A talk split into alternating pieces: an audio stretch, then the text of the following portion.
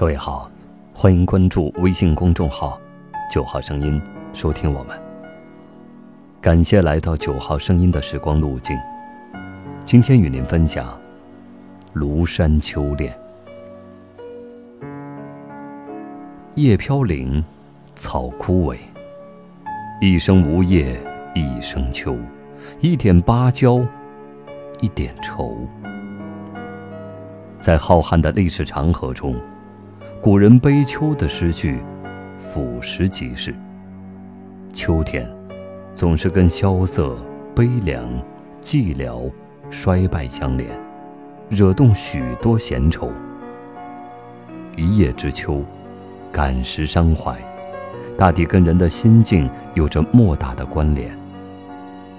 心是晴的，所以皆是阳光；心是苦的，喜乐。一座悲声。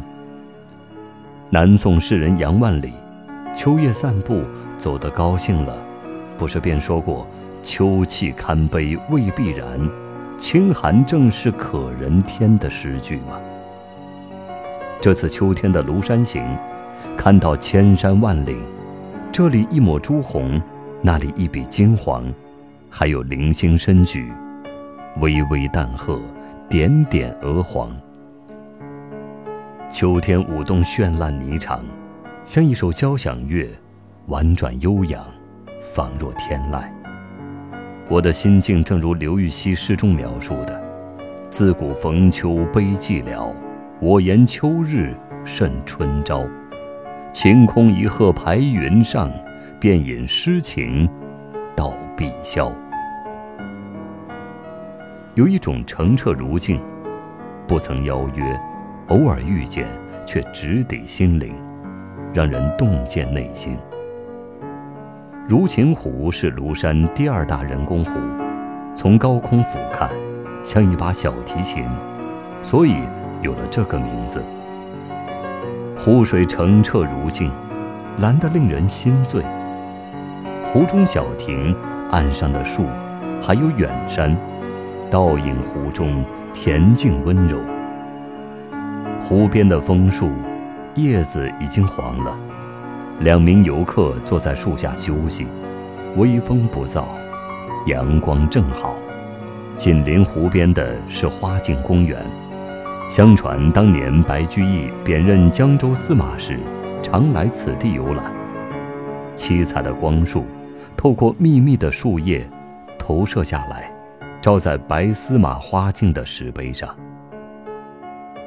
阳光是一种语言，它以美得令人窒息的方式与自然交谈。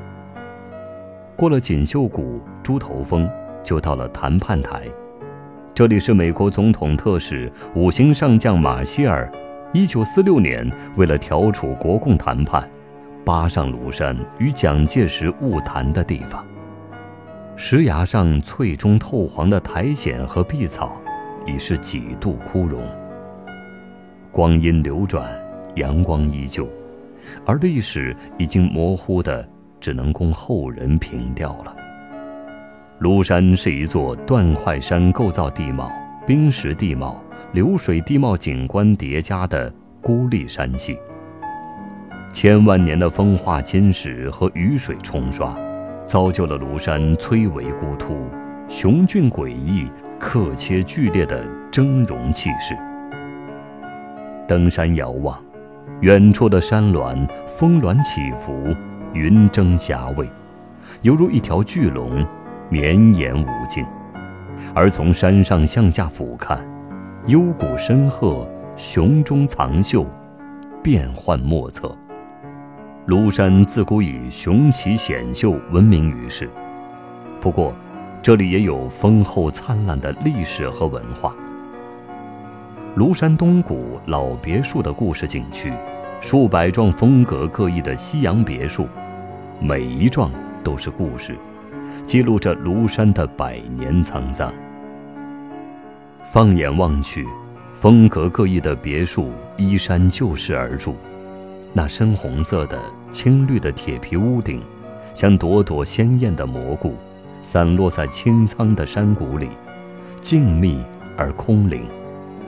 冷色和暖色竟能如此美妙地融合在一起，似乎组成了一个童话的世界。美庐别墅被枫叶围绕。一九三三年，原主人巴丽女士将它转给好友宋美龄，这里变成了蒋介石和宋美龄庐山避暑度假的地方。院里古树参天，凉爽清静。毛泽东也在几次庐山会议期间下榻于此。美庐成为唯一一幢同时住过国共两党最高领导人的建筑。在时间的长河中，英雄终会作古，美人亦将迟暮，风流总是雨打风吹去。只有大山以其不变的雄伟，仿如潺潺溪水，源远流长。细诉从前。今天的九号声音又为你另存了一段时光之旅。晚安。